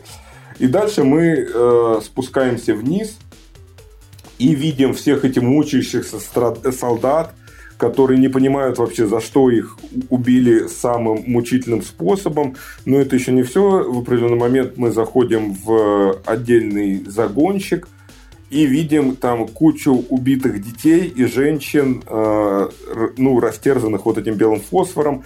Оказывается, что вот эти э, солдаты охраняли беженцев, детей, женщин, ну вот самых уязвимых, которых мы только что уничтожили собственными руками самым мучительным способом. Погоди, ты сейчас рассказал развязку или это не, не развязка еще? Нет, не, не, не, нет, это, э, это, это середина примерно игры еще. Ну да, да, даже не середина, мне кажется. Это просто один из э, элементов, иллюстрирующих эту игру. И дальше вот эта вся ситуация, она нагнетается, нагнетается, нагнетается. И дальше там э, это вот как раз к нашему с тобой разговору, Гриша, про зачем нужны ветки. То есть там несколько вариантов концовок. Нет, ветки есть. в играх я не против, я про фильм говорю. Вот. Но, но неважно. Ну, короче, там есть несколько вариантов концовок, и каждый из них хуже предыдущего. Просто все варианты хуже, понимаешь? И это... Ну, авторы не скрывали, что это, да, они основывались на вот этом сердце тьмы, на а, апокалипсис сегодня, и вот это какой-то невероятный опыт от мира компьютерных игр, которые размышляют вообще о бессмысленности войны, о ее жестокости, о том, что типа благими намерениями выслана дорога в ад и так далее, вообще о посттравматическом синдроме, и, ну, это очень глубокая, интересная история. Слушай, ты вот а, прям заинтересовал вот это вот. Если бы я сейчас начал играть какую-нибудь игру, которую мы сегодня обсудили, я бы начал с нее. Но ее нет на PS4. Ну вот, я тебе очень рекомендую. Это Опять-таки, вернемся к разговору, что и, как игра это довольно слабенькая. То есть там очень примитивные очень примитивный геймплей. Да, согласен. Вот, он такой довольно банальный, ничего особенного, но сама история просто оставляет тебя, как сказать, безмолвным. Без истории это была бы третий, третьесортная игра, согласен. И, ну, напоследок, чтобы как-то расслабиться после такой тяжелой, я бы рассказал о самой первой игре, которую сегодня упомянул, Кэриан. Да-да-да, давай. Это такая простенькая научная фантастика. То есть, опять-таки, есть некая секретная лаборатория, в которой некие секретные ученые взращивают некое биологическое оружие, некий организм. И этот организм вырывается на свободу и начинает уничтожать ученых направо-налево и пытаться вырваться на свободу. Единственная особенность этой игры в том, что ты играешь за этот организм. То есть ты играешь за некую жижу с зубами и когтями, которая пытается вырваться на свободу, которая пожирает людей, разрывает их на части и растет в размерах. То есть, ну, это все равно, что смотреть фильм «Нечто» с точки зрения самого «Нечто». И это тоже какой-то непередаваемый опыт. Ты начинаешь ненавидеть всех человеков, ищешь как бы там вырасти в размерах, выбраться из этой сраной лаборатории и уничтожить все. Ты сливаешься, э, начинаешь сопереживать розовой жиже с зубами. И, не, ну, просто невероятно. Очень круто. Это тот опыт, который кино не подарит. Ну и сам игровой процесс очень интересный. Да. Кстати, управление щупальцами всеми, там, э, способности. Ну, то есть я тоже до этого таких вот интересных игр не встречал. И я вот для себя подметил, что вот студия, которая выпускает подобные игры, не студия, а издатель, в игровой индустрии есть студии, которые делают игры, и есть издатели, которые выпускают. Но я думаю, в киноиндустрии также, да? Ну, да, да. Б- более точно скажете об этом. И вот издатель есть Devolver Digital. Вот они вот такие интересные игры, кстати, часто выпускают. Hotline Miami — это вот их детище, можно сказать. То есть через них тоже прошел, выпустили. А это от, от создателей Carrion? Не уверен насчет Carrion. Вот Devolver Digital выпускала, как выступала издателем Hotline Miami. Ну вот, ну Hotline Miami это тоже это шедевральная игра с шедевральным да. сюжетом. Вообще, ну просто невероятно. Как я немножко, немножко резюмирую, вот классно ты, что ты помимо игр с каким-никаким бюджетом вспомнил вот про маленькую такую игрушку Carrion, что иногда для того, чтобы сделать кинематографично или, ну, такой интересный опыт почувствовать, э, нужно ну, точнее, можно обойтись даже без каких-то больших бюджетов. Главное, просто хорошее воображение, немножко чувство стиля, ну и чуть-чуть человека ненавистничества. Слушай, ну это, это опять-таки к разговору, тысячелетнему разговору о таланте просто. Что талант, желание и труд, все перетрут. И если у тебя это есть, тебе не нужны миллиарды долларов. Вот. И, а если ты бездарь, то э, у тебя есть там миллионы долларов, а в итоге ты снимешь крепкого орешка 5. Да, изи. Типа, сколько денег ты не дай, ты проебешь. Вот. Давайте тогда переберемся к Грише. Все, все, выезжаем. Гриша, ты же, наверное, тоже списочек подготовил. Э, списочек я как таковой э, не подготовил, мне столько сказать нет про игры, потому что я, конечно, люблю игры. Да мне кажется, после Артема вообще не, не, некому столько сказать про игры. Да. Я могу сказать, какие игры изначально я увидел какую-то киношность, связь с кино, в каких играх я увидел уже давно, как только начал играть в игры. Я уже сказал про мафию, но там чисто просто кинематографичность, но есть прям связь, отсылки к конкретному кино. И больше всех мне лично здесь вспоминается серия игр GTA, которые не просто взяли там какие-то кинематографичные моменты и сделали себе игру из этого, а что взяли, вот на ту отсылка есть почти всегда. Например, в Vice City. Вы играли в Vice City? Да, конечно. Вот, в GTA Vice City есть домик, куда можно зайти, и там окровавленная ванна и бензопила лежит. Да, это такие интересные отсылки, там таких очень много. Да, их очень много. Это отсылка, ну, кто не понял, если вдруг, это лицо к лицу со шрамом. Фильм, где тоже резали двух людей, точнее, одного человека в ванной бензопилой. Но самая крутая отсылка в Vice в кино — это целый персонаж, которого они взяли из фильма. Это адвокат Томми Версетти, из «Пути Карлита», где играл Шон Пен. Там был такой очень дерганный адвокат. В очках, у него такие кудрявые волосы, он все время переживал. И вот такой же персонаж есть буквально в Vice. Они просто взяли целого персонажа. И, ну, как я тогда сначала играл в игру, потом уже посмотрел фильмы. Я больше не знаю примеров, где могли бы взять просто полностью перенести персонажа в игру из фильма. Ну да, GTA это вообще какая-то ну, невероятная серия, в которой каждая игра, ну, каждая игра великолепна, при этом каждая следующая игра лучше предыдущей. И ты думаешь, типа, ты думаешь, типа, ну, все, это вот идеал, лучше некуда. Потом херак следующая игра. Типа, вау, еще лучше. Ну, типа, весь мир охуел, когда вышла, типа, GTA 3. Да, да. Трехмерная, с невероятной свободой. Типа, что может быть лучше? Херак в Vice City потом Сан-Андреас, четвертая GTA, про русских вообще, главный персонаж, который спишен с Машкова, с нашей, ну, типа с... Группа крови на. Да, Едешь да, да, да. по американскому городу, слушаешь Соя, знаю, вот, отстреливаешься от копов. Да, там полностью э, интерактивный Брайтон Бич. Вот это все, типа там с э, русские мафиози. Угу. Вот, просто идеально. Потом GTA 5, ну просто, ну, три, три, три ветки. Один типа э, срисован с Тони Сопрано, другой просто абсолютный И третий там тоже классический вот этот бандос из гетто. И все с невероятным чувством юмора, с невероятными отсылками, но это просто какой-то... Ну и как, и как это все тщательно проработано.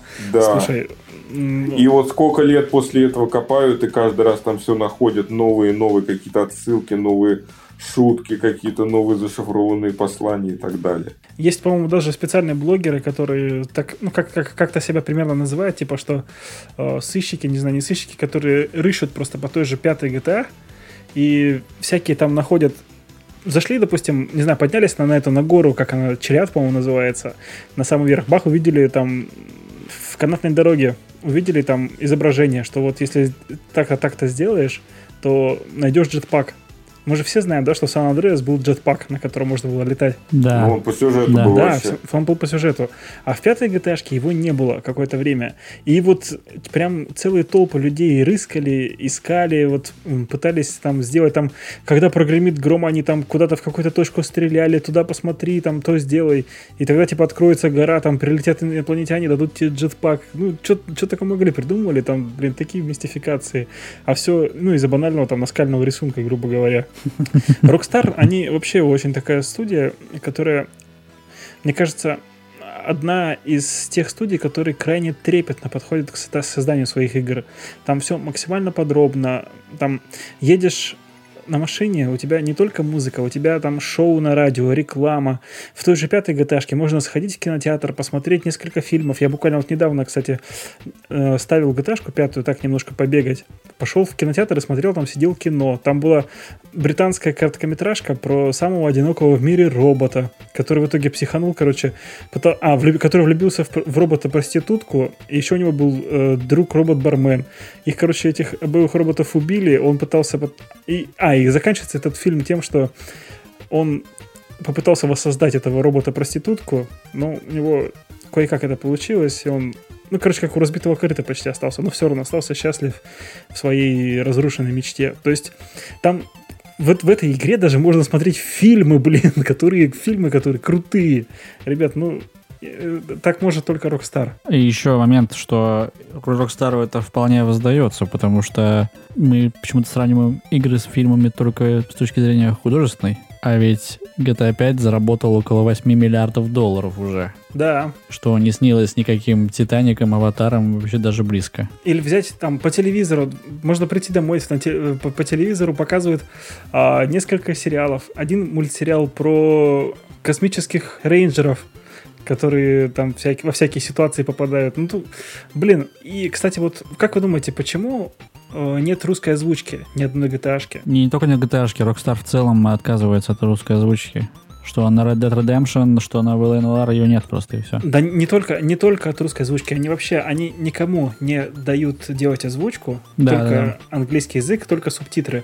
Потому что очень много сил вложено как раз вот в актеров озвучки. То есть это все максимально, то есть там все это отыгрывается, то есть ты Да. все эмоции слышишь у этих актеров озвучки, и они боятся просто, что вот, а, вот эту вот ауру можно потерять, если будет озвучка, потому что ак- локализаторы могут отнестись спустя рукава, ну, в принципе, как и происходит почти постоянно. Так и происходит, реально. Они, ну, в, этом, в этом смысле они, конечно, да. Дело даже не в том, что так происходит, дело в том, что ну, это невозможно передать там вот эти... Я помню, в э, четвертой части GTA там был Растаман, который говорил на какой-то помеси вот этого э, афроамериканского Да, английского, английского. С, с по- с по- э, с вот этой укуркой, то, что он еле ворочил Мгм. языком. И это ну, нереально перевести ни один тебе самый опытный актер озвучки. Не- не дело не в том, что он там типа халявит или еще что-то. Но это не передашь. Конечно, это невозможно. Реально. И, и- да, да, невозможно. И вот эта шутка, когда он там бла-бла-бла-бла What the fuck did he say? Там типа Ага. Как, когда, типа, главный герой, который э, наш, ну, он, кто там, серб, ну, типа, славянин, и, и он не понимает, что происходит вообще, он и так по, по-английски там, типа, слабо понимает, а тут еще вот этот мудак разлегся, который вообще... Да, и вот это шутки, вот эти какие-то тонкости ты не передашь в переводе, и, ну, поэтому это решение обосновано. И, ну, в итоге это Rockstar такой, окей. Ну, конечно, происходит не специально, но он такой, вы хотели вашу э, там озвучку, вот все языки там, как, как будто бы есть там разные в разных играх. Можно каждый свой язык может услышать русского. Вот, пожалуйста, в четвертой GTA там было. А если бы это было все дубляж, ну, это бы терялось уже в среди... Ну и, в, в принципе, да, там вот эти акценты, то, что ты слышишь, как там Ника Белич общается на английском, и ты понимаешь, что ты точно так же общаешься на английском. Да, когда тупо идешь по улице, по тому же Брайтон-Бич, да, и тут, с одной стороны, коп стоит по-английски, там с кем-то говорит, да, а ты кого-то задеваешь плечом, там, или стаканчик кидаешь кого-нибудь, и ты, ты чё прешь, куда прешь, там, а, по-русски прямо орут, типа. Да, да. Блин, это, да, это, это, это не передашь локализацией. Просто я вот для сравнения тоже вспомню, все очень сильно ругают, допустим, а, как локализовали Black Ops 3 Call of Duty. И я тоже как э, один раз скачал, поставил поиграть, и я буквально тоже там одну-две миссии прошел, я не смог играть в русской озвучке, потому что, ну, это пипец. Локализаторы вот настолько спустя рукава все это сделали. Они, во-первых, не так интонации проставляли, никаких эмоций в голосе не было. То есть, э, то есть идет вроде перестрелка, да, а сопартийцы общаются между собой как, как не знаю, как, как в театре как будто сидят как будто ничего не происходит, нет никакой динамики, движа, mm-hmm. которые вот вокруг пули свистят они, а, прикрой меня. И еще такие паузы между интонациями делают. Ну, в общем, да, обоснованное решение Rockstar, что не, не доверяют никому локализацию. Лучше уж пускай, правда, субтитры будут и слушать вот как они сделали, как они задумывали. Да, пускай охлаждают прах они. Блин, это лучший, лучший перевод. Да, да, да. Да. И углепластик. О, кстати, я когда второй раз, третий, наверное, проходил уже Vice City, я нашел с русской озвучкой Vice City. Вы пробовали играть?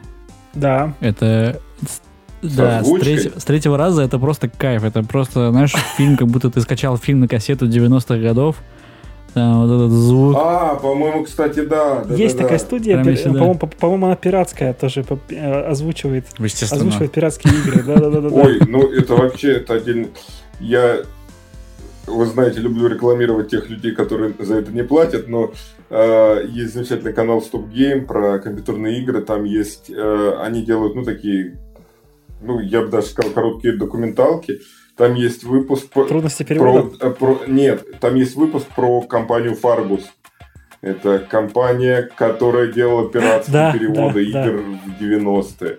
И это очень интересная история. Да, в промышленных масштабах. масштабах. И там э, расписывается, как все, кто это был. И вообще это такая полуми, полумифическая студия. Вообще никто не знает конкретно, кто там вообще э, этим занимался вот там чуть ли не куда-то в правительство, в администрацию президента уходят вообще э, связи.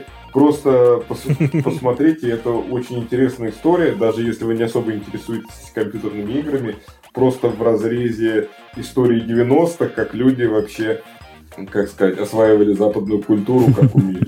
Слушай, ну это сейчас не, не, не реклама вообще, но я, мне, я просто не могу не спросить, а на стоп-гейме вот э, кто из авторов тебе больше нравится? Да, я, ну, мне очень нравится серия роликов «Страшно вырубай», вот, потому что я, в принципе, фанат хорроров, как вы знаете. Вот, и там очень детально разбираются и игры. Там, ну, причем не только игры, там, допустим, концепции страха. Там есть выпуск про а, то, как используется звук в фильмах ужасов, там а, игры, в которых ты играешь за злодея и так далее. То есть вот это очень интересный именно концептуальный момент. Да, друзья, это не, не реклама, просто ребята действительно делают качественный контент, я их давний фанат с 2009 или 2010 года. Да, но если они вдруг решат нам заплатить за рекламу, мы не будем отри... Э, отказываться. Пожалуйста, записывайте 8 916. На карточку Артема киньте по телефону. Да, пожалуйста. Да, кстати, это не реклама, но я недавно был а в Самаре, билеты купил на Aviasales. Спасибо. Да, это не реклама, но летайте в космос, компании SpaceX. А если вы хотите быть как Илон Маск и купить у нас рекламу, то записывайте номер. Записывайте номер офшорного счета, это, мне кажется. Да. Red Dead Redemption 2, Гриша. Я знаю, ты хотел по ней что-то сказать.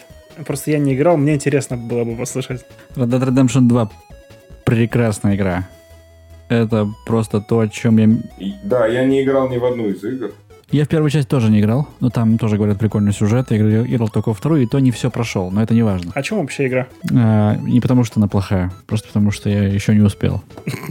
О чем вообще игра? Игра начинается с того, что... А ковбой? Да. Ты играл, смотрю, да? Да, я. Хорошо. Игра начинается с того, что банда ковбоев у которых что-то случилось, у них какие-то проблемы, за ними пришли копы и начали в них стрелять. Это, ну, этого мы еще, этого мы не видели, то есть это потом будет понятно. Они сбежали просто. То есть они, по ходу дела, из разговоров мы узнаем, узнаем, что их всех накрыли. Им пришлось очень далеко убежать со своей бандой, которая осталась тоже не, не целиком. Их там несколько человек. Есть главный такой очень колоритный чувак, я не помню, как его зовут. Главный, в смысле, главный банды, а не главный герой игры. Главный герой игры Артур Морган, такой брутальный мужлан, не настолько элегантный, как Клинт Иствуд, то есть там немного а, не ушли от этой темы. Но такой, в принципе, Рассел Кроу довольно-таки сильно может подойти.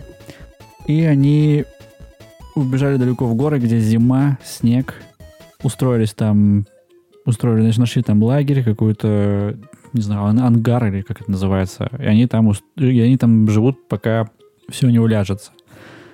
Если вы смотрели, допустим, омерзительную восьмерку. Всегда. Всегда смотрели? Сейчас смотрю. Вот. И... И помните, какой там снег и снег вместе с вестерном, я имею в виду симбиоз, этот, то да, да, такой да. же и даже покруче в начале Red Dead Redemption все следы остаются. Кстати, максимально реалистичная игра в этом смысле. То есть ты ходишь, на снегу остаются следы, где-то ты глубже эти, там, где-то, ну, больше сугробы, где ты глубже туда заходишь, а на тебя нападают волки, если ты далеко ушел. То есть они не, не то, чтобы все время, как во всяких РПГ, просто ни с того ни с сего должны напасть, чтобы тебе было интереснее. Там такого нет. И, ну, дальше вся команда пере, перебирается из одного места в другое. Есть цель уйти с этих гор, потому что там холодно и очень много еды. Дальше ты уходишь, спускаешься вниз куда-то, где тепло, устроишь, ну, находишь там лагерь рядом с городом, рядом, потому что вы бандиты, вы не можете жить в городе. Ты так дальше проходишь игру. Сюжет очень интересный, но насколько там крутая развязка, я, честно говоря, не могу сказать, я еще не прошел. Связь с GTA, например. Это говорили, типа, GTA только вестерн. На самом деле есть немного. Если не смотреть в экран и просто проходить мимо по городу, как будто бы да. Когда люди что-то говорят, там просто выкидывают фразы. То же самое, что и в GTA. И карта тоже так сделана, но э, главное отличие от GTA в том, что это, ну, в GTA можно на машинах летать, условно. А здесь сделано максимально приземленно. И когда я эту игру увидел, я подумал, что было бы круто, если бы мафию четвертую делал Rockstar. Отдать им просто все, они точно сделают как надо. По секрету, Rockstar сейчас делает GTA 6. Ну, естественно. Которая будет намного меньше GTA 5. Меньше? Да. Э, в смысле? Типа по, по масштабу? Ну, будет она менее масштабная, будет менее, меньше карта. Ну, короче, они решили так, э, передохнуть, так сказать, сделать поменьше проект. Ну, ничего страшного, на самом деле. А, этот э, Сан-Андреас был просто огромный. А, после этого сделали там чуть поменьше, этот GTA 4 была чуть поменьше, чем San Andreas, и это только на руку пошло. И еще там ввели наконец-то концепцию этих фаст-тревелов, такси, просто безумно удобно. Просто да. вообще игра новыми красками заиграла. Да, я аутентично, блин. Ты садишься в такси и от первого лица едешь, смотришь на город. Я помню, я когда это увидел, я просто садился, сидел и ездил по городу на такси из одного конца в другой. Да, ты в курсе, да, что можно нажать кнопочку и сразу переместиться к миссии. Да, это понятно. Но это, во-первых, будет э, стоить больше денег. Во-вторых, а мне нрав... нравилось именно садиться в машину и, знаешь, сидеть, смотреть в окно. Когда ты не едешь, а тебя везут, и ты смотришь просто... Ну, тоже на погружение немножко влияет. Я очень много времени в четвертой GTA провел, излазил я вообще, по-моему, всюду вдоль и поперек. И что только там не делал.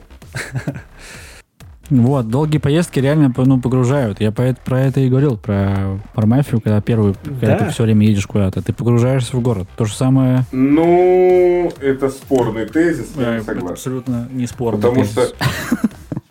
Нет, ну серьезно. Я всегда прав просто.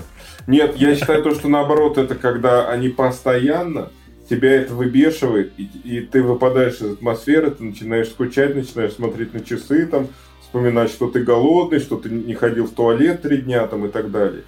Это, наоборот, тебя вышибает из игры. То есть для меня как раз вот Fast Travel это вот для таких игр это очень важно. Ну вот тот же Red Dead Redemption, например. Э, ладно, если это мафия или GTA, ты просто катаешься, и там город, и там что-то происходит.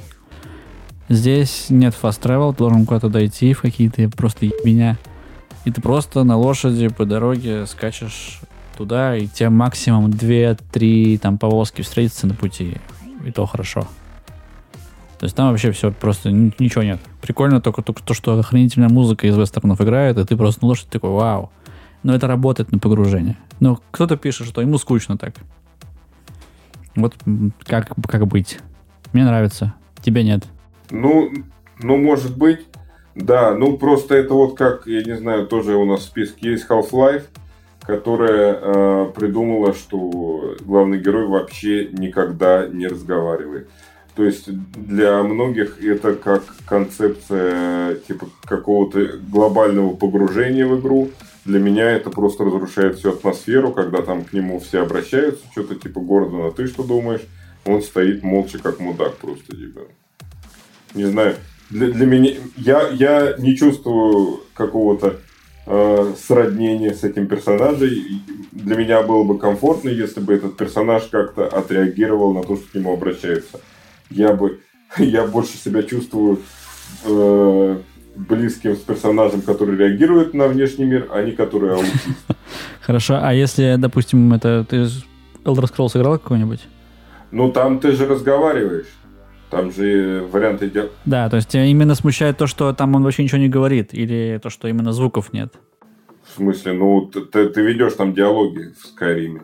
Подожди, где он там Да, ты нажимаешь, он разговор есть, но он молчит же все равно. Ну, ну, он... Ну, подожди. А, ты разговариваешь, да, без озвучки, но ты выбираешь варианты, ты реагируешь как-то на внешний мир. Кроме там его внешнего мира через перестрелки там и так далее. Понял, понял. Вот. А здесь ты реально, да, здесь вроде там главный герой, он профессор там физики или кто-то там, все.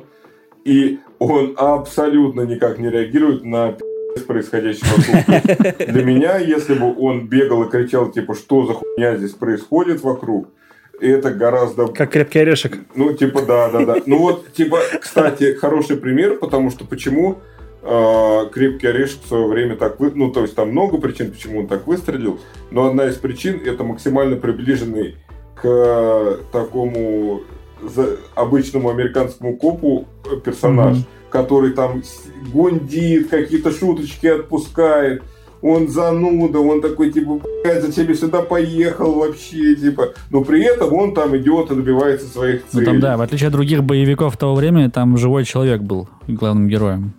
Да, живой человек не просто какая-то машина для убийства. Здесь он там типа наступает на стекло битое, получает пулю, там, получает пизды во время драки и так далее, и так далее, и так далее.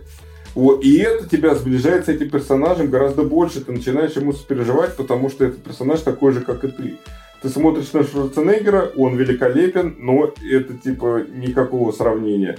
Здесь ты смотришь на э, Брюса Уиллиса, и ты такой, типа, ну, это хорошо, это не я, но это там, типа, дядя Вася из соседней квартиры, который, типа, милиционер. Да, это мог бы быть я, хоть, по крайней мере, так. Да, мог бы быть я, да. Но ты же можешь э, говорить сам, то есть тебе, ты проходишь, да, там, условно, в начале игры в Half-Life, и тебе говорят там «Good morning, мистер Фриман», а ты просто поворачиваешься, мышкой киваешь и сам в экран говоришь «Привет». Да, да, да, да. Да, как будто ты шизофреник. Да, да, да. Сидишь, разговариваешь с компьютером. Можно подходить к двери, не нажимать ни на какие кнопки, говорить «Откройте мне дверь». Так, что, Red Dead Redemption? Продолжаем. Да, последнее могу сказать про Red Dead Redemption, но особо не знаю, что говорить. Но там есть разные... Ну, ты играешь, так вроде бы тебе все уже понятно. Ты такой, окей, сейчас я пойду этого ограблю, тут сделаю вот это, там вот это. Все вроде бы все ясно. Но каждый раз тебе какой-то сюрприз там предлагается. Ты вроде пошел в бар с кем-то договориться на ограбление, в итоге с ним нажрался, тебе что-то подмешали и ты очень долго пьяный, не можешь понять, где ты, ну, эта миссия долго идет. Не просто тебе заставку типа на 2 секунды, что ты набухался и оказался в лесу. А ты прям, ну, бухой играешь.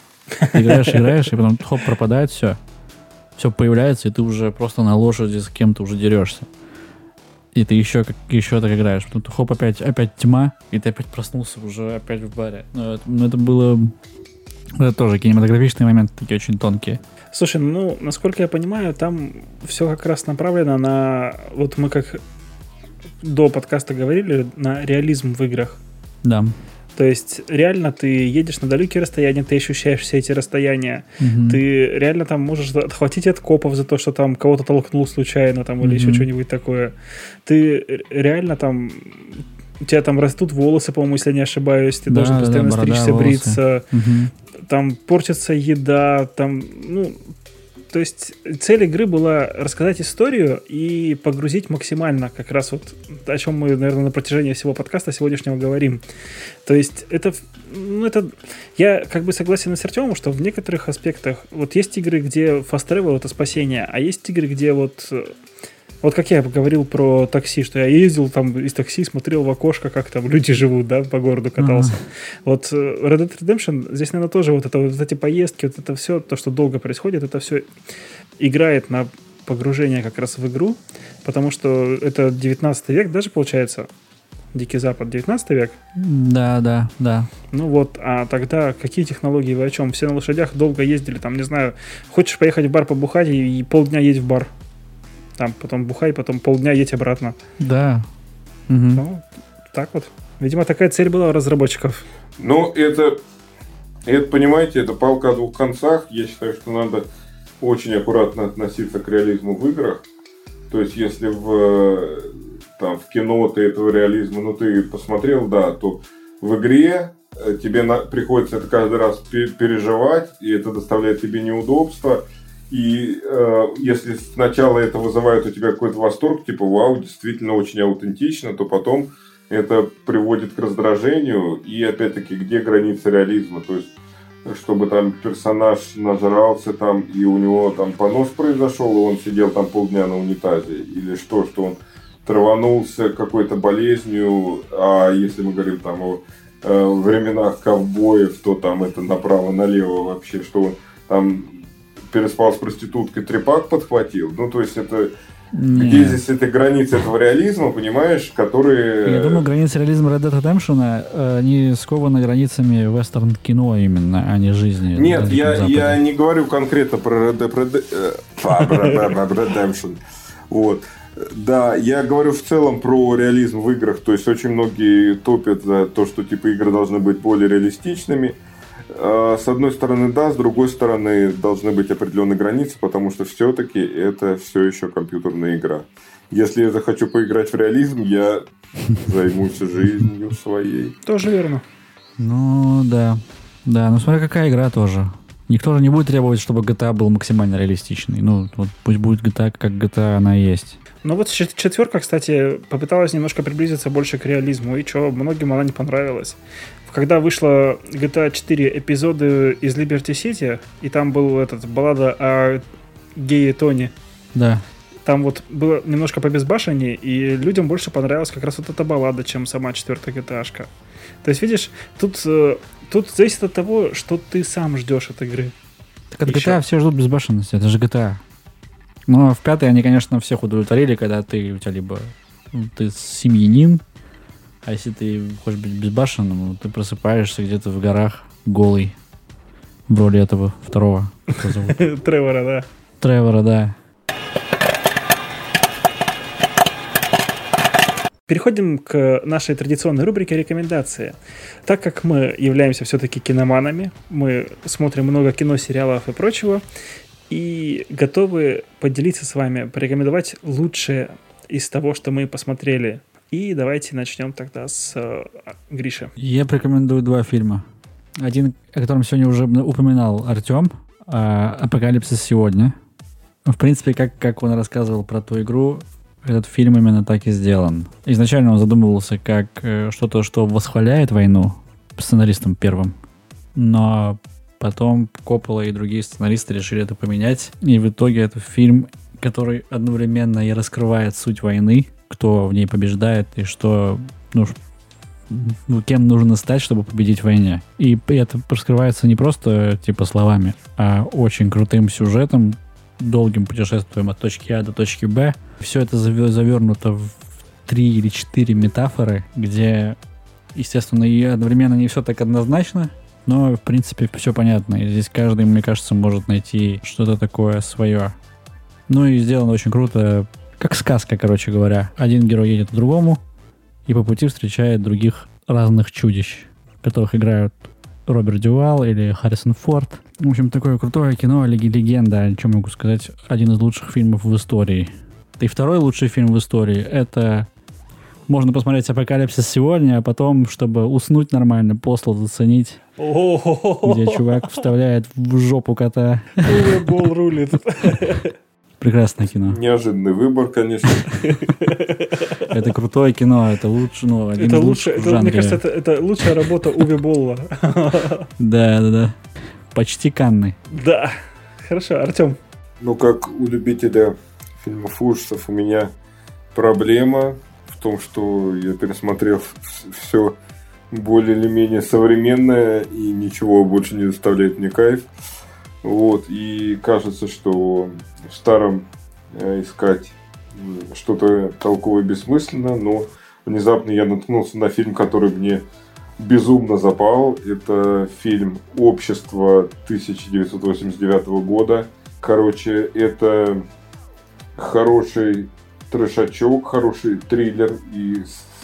Ну, короче, там первые две трети фильма, скажем, там это такой хороший напряженный триллер. И в последней трети это просто перерастает в какую-то какой-то очень хороший, смешной, при этом страшный трэш. А, очень рекомендую. Это хороший, качественный степ над, э, ну, опять-таки, еще тех времен это степ над богатым, чванливым сообществом. А, поэтому... Блин, я посмотрел кадры, это жуткое зрелище. Короче, всем рекомендую фильм «Сообщество». Очень смешной, веселый, страшный. И очень красивые девушки там. Всем рекомендую. Отменный фильм. Э, Кстати, да, в кадрах видно красивые девушки и жуткое зрелище. Вот что есть в этом фильме просто. Он удивительным образом сочетает все вместе. Я порекомендую на этот раз фильм, который я вообще мне никто не рекомендовал из э, наших метров его. Там Гриша и Несс, никто про него даже, по-моему, не упоминали ни разу. Типа там, как? Ты не смотрел этот фильм? Да как ты вообще можешь ходить еще на этом свете? Ну, такого не было. Я когда-то думал, что э, э, этого фильма не существует, а есть только клип с Джимом Керри. А, фильм называется «Ночь в Роксбери». Это история двух братьев, которые имеют мечту, но ведут они себя немножко странно, неадекватно. И пытаются и они мечтают, как, минимум, как минимум мечтают попасть в Роксбери, как максимум они мечтают заиметь свой клуб. Но каждому готова своя судьба, и как они борются с этой судьбой, вы можете узнать в фильме. Фильм, э, несмотря на то, что сначала он кажется жутким трэшем, на самом деле достаточно глубокий, интересный, и он не отпустит вас до конца, несмотря ни на что. Посмотрите. И там играет один из лучших комиков в мире. Уилл Фаррелл. Да, вот вам подсказка от Мэтра. Я думал, Гарри Горлов, Бульдог Харламов. Посмотрите самый лучший фильм, да? Не, ну не на такого уровня.